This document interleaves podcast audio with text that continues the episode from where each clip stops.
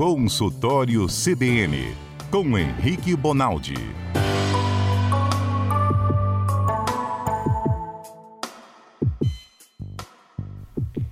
Henrique Bonaldi é o médico que sempre nos ajuda aqui às terças-feiras, hoje um pouco atrasado, porque ficamos ouvindo aqui o pronunciamento, na expectativa do pronunciamento do presidente Jair Bolsonaro, que falou agora há pouco, num brevíssimo pronunciamento. Desculpe o atraso, doutor Henrique, boa tarde.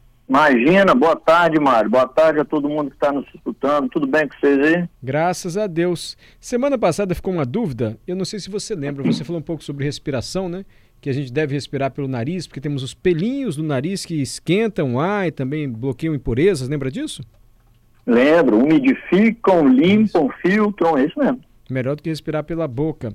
E aí, chegou uma dúvida de um ouvinte cujo nome eu esqueci aqui, mas ele perguntou: como é o jeito certo de respirar, hein? Quando a gente respira direito, a gente mexe a barriga ou a gente mexe o tórax? Ô Mário, isso é um padrão biomecânico que a gente chama é, é uma mecânica gerada pelos músculos. E isso depende muito do indivíduo. Depende muito da capacidade aeróbica do indivíduo. Então, por exemplo, indivíduos que são mais atléticos, eles respiram com uma respiração mais abdominal do que indivíduos mais sedentários. Mulheres fazem uma ventilação mais dependente do peito do que com a barriga, diferente dos homens, que é mais barriga do que peito, mas é mais ou menos assim. O motor primário de você respirar ou não é o músculo diafragma que lá na nossa aula de anatomia, quando nós fizemos aquela série lá de semanas falando sobre Ótimo isso. Ótimo aquilo, que tá saudável. Vamos voltar com aquelas aulas de anatomia. O diafragma está aqui no meio do peito aqui, né? Isso aí, ele é o que divide peito de abdômen. O que hum. divide sua barriga do seu peito é o diafragma. O diafragma dá sentir, doutor, na mão aqui, dá, dá para sentir onde tem um buraquinho aqui exatamente entre o peito e... É, na verdade, Mário, ele é como, é como se ele fosse uma é, uma cúpula, vamos pensar assim, sabe aquele pirex que, aquela, que, a, que a senhora que está nos escutando tem em casa e coloca o macarrão no final de semana? Sim. Ele é o pirex de, de, de cabeça para baixo, posicionado exatamente no final das costelas. Uhum. E aquele pirex, ele tem a ação, quando ele faz a contração, ele retifica. É como se o pirex virasse uma bandeja de pizza. Sei. Ele vai meio que é esse meca... devagarzinho. É isso, é esse mecanismo que ele chama de fole. Na hora que ele faz isso, ele puxa o ar para dentro do pulmão. Então, se a gente colocar aí o dorso da mão virado para nós e a palma da mão virado para o chão, é mais ou menos como se você tirasse a mão em garra e ficasse ela espalmada. Não sei se eu consegui me, me fazer Conseguiu, entender. Conseguiu, sim. Assim que funciona faz a garra com a mão, isso. Faz a garra com a mão e posiciona ela entre o seu abdômen, entre o abdômen e o peito. Uhum. E estica a mão. Esse é o movimento que você, que, que o diafragma faz. Quando ele retifica, ele puxa o ar para dentro.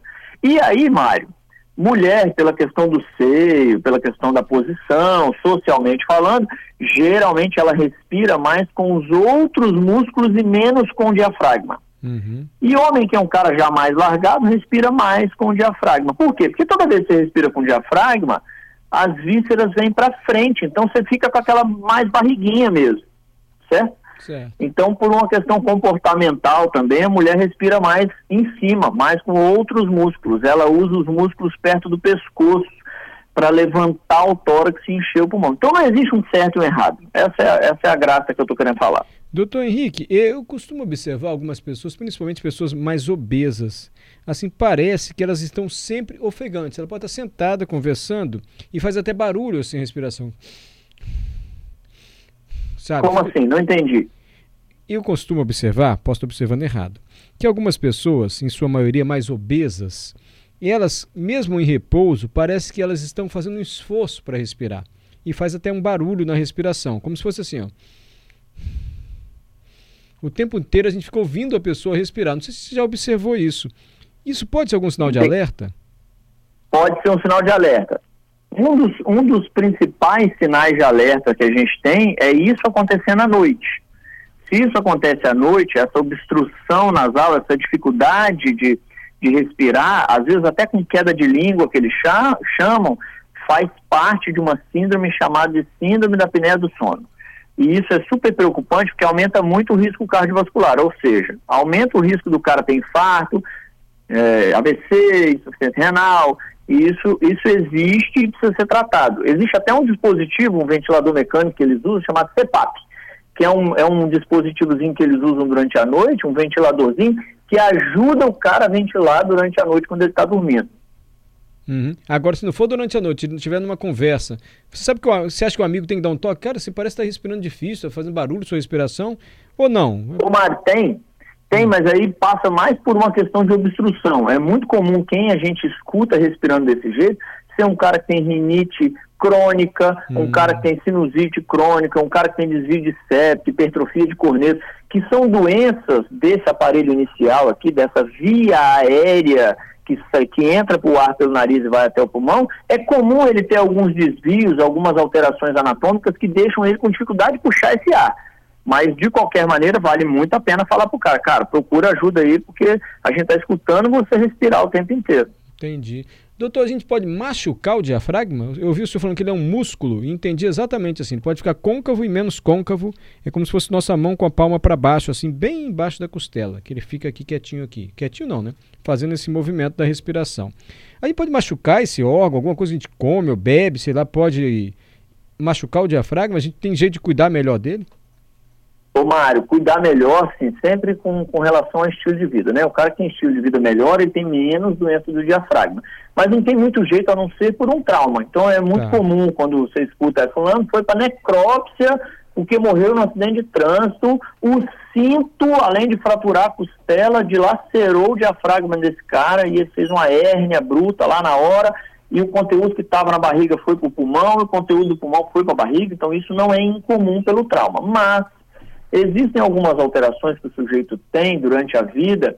É, eu, por exemplo, sou um cara desse provavelmente, que é, eles chamam de hérnia de hiato. O que, que é isso? Como o diafragma é um músculo igual um pirex, virado para baixo, entre o abdômen e o tórax, existe a necessidade desse diafragma ter vários furos. Um furo passa a horta, que desce com o sangue nutritivo, outro furo é com a veia cava, que sobe com o sangue que foi usado lá nas pernas, na região abdominal de volta para o coração. Existem algumas, algumas passagens, por exemplo, como a passagem do esôfago, que passa aqui eh, para depois virar estômago, que é o bolo alimentar, é o conteúdo do alimento. Então, o diafragma tem vários furos de coisas que precisam comunicar entre o tórax e o restante das regiões, certo? Certo. E tem hora que esse furo ele passa mais do que ele deveria estar tá passando. Ah. Então, um dos maiores exemplos disso que eu estou falando é o que eles chamam de hérnia de diafragma. O que, que é isso? É uma quantidade de, de é, estômago que volta para dentro do orifício que era para estar tá passando só esôfago. Só para todo mundo lembrar, é assim: boca, da boca vai para o esôfago, o esôfago corre pelo tórax todo e entrega no estômago que já é dentro do abdômen, já é dentro da barriga. Então, teoricamente, você não pode ter estômago dentro do, do tórax, de jeito nenhum. Dentro do peito você não pode ter isso. E isso acontece em alguns indivíduos e às vezes com grande quantidade de volume, porque ao invés do buraquinho do diafragma deixar passar só o esôfago, ele passa a começar a deixar passar também um pouco de estômago que estava na cavidade abdominal. Então isso é passível de tratamento, isso dá um sintoma de refluxo danado, dá uma azia tremenda e tem jeito de, de resolver isso cirurgicamente, inclusive. E o estômago passa porque ele é, ele é maleável, ele é uma bolsa, assim, como se fosse uma bolsa o estômago. Exatamente, ele é hum. igualzinho uma bolsa. Aliás, ele não só é igual uma bolsa, como ele é uma bolsa que distende e volta, né? Ele é como se fosse uma bexiga. Ele não é uma sacola do supermercado, não. Que não tem essa, essa, essa flexibilidade. Ele é igual a bexiga de, de encher. Sim. Na hora que você come lá seu um quilo e meio de churrasco, ele tinha 200 ml de tamanho e ele aguenta receber um quilo 200, porque ele laceia. Uhum. Perfeito. Marcos, doutor, a vida toda me ensinaram a respirar pelo nariz. O doutor acabou de falar aqui, Marcos. E soltar pela boca. Não sei se solta pela boca pelo nariz mesmo. Eu estou fazendo natação. Aí pediram para eu inspirar pela boca e soltar pelo nariz. Está correto? Ah, é porque alguns, alguns movimentos que os caras fazem para treinamento, treinamento funcional, pilates, blá blá blá, às vezes ele inverte essa ordem, mas é porque ele tem um outro objetivo no dia a dia da gente é importante fazer, é, deixar o ar entrar dentro do corpo da gente pelo nariz, por conta das características que só o nariz dá. Sim. Limpa, filtra e umidifica. Deixa aquecido, úmido e limpo. Isso é só o nariz que dá conta. A boca da gente não dá conta de fazer esse serviço todo. Sim. Doutor, uma dúvida que não tem nada a ver. Às vezes a gente se machuca, em vez de passar metiolate ou álcool, coloca água oxigenada. Tem até vende em farmácia sprayzinho de água oxigenada. Água oxigenada tem o mesmo efeito desinfectante assim para acabar com bactérias, essas coisas? Não, ô Mário, outra coisa. Hum. Não só não tem, é, primeiro que assim, a grande parte dos machucados que a gente passa água oxigenada, ele ia resolver também com água e sabão, tá bem?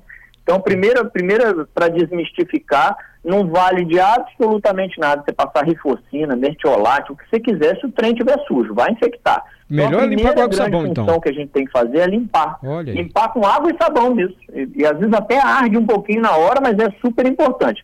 E a água oxigenada, ao longo do tempo, a gente foi descobrindo que ela, inclusive, faz lesão daquela região. Aquela região foi machucada, ela acaba se lesando pela água oxigenada.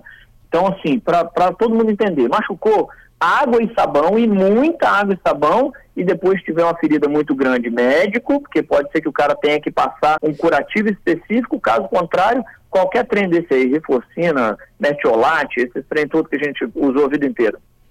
Já ouvi dizer até que água oxigenada você devia jogar quando está com a garganta inflamada. Ah, joga borrifa água oxigenada na garganta, enfim. é, isso? faz parte de uma limpeza da garganta. Tem gente que tem um negócio chamado cásio, fica uma criptazinha, fica umas cavernas dentro da garganta e vai acumulando é, alimentação e o alimento vai ficando putrefado e tem um cheiro horrível. Uhum. Um dos jeitos que você tem de limpar a boca melhor é gargarejar, inclusive com água oxigenada. Mas isso tem que ser passado pelo médico, porque tem, tem várias outras funções e tem o risco de você beber aquele trem. Então, primeiro médico. Médico como o doutor Henrique Bonaldi. Obrigado, doutor Henrique. Desculpa o tempo mais curto hoje. A gente volta na próxima terça-feira. Imagina, gente. Boa semana. Fiquem com Deus.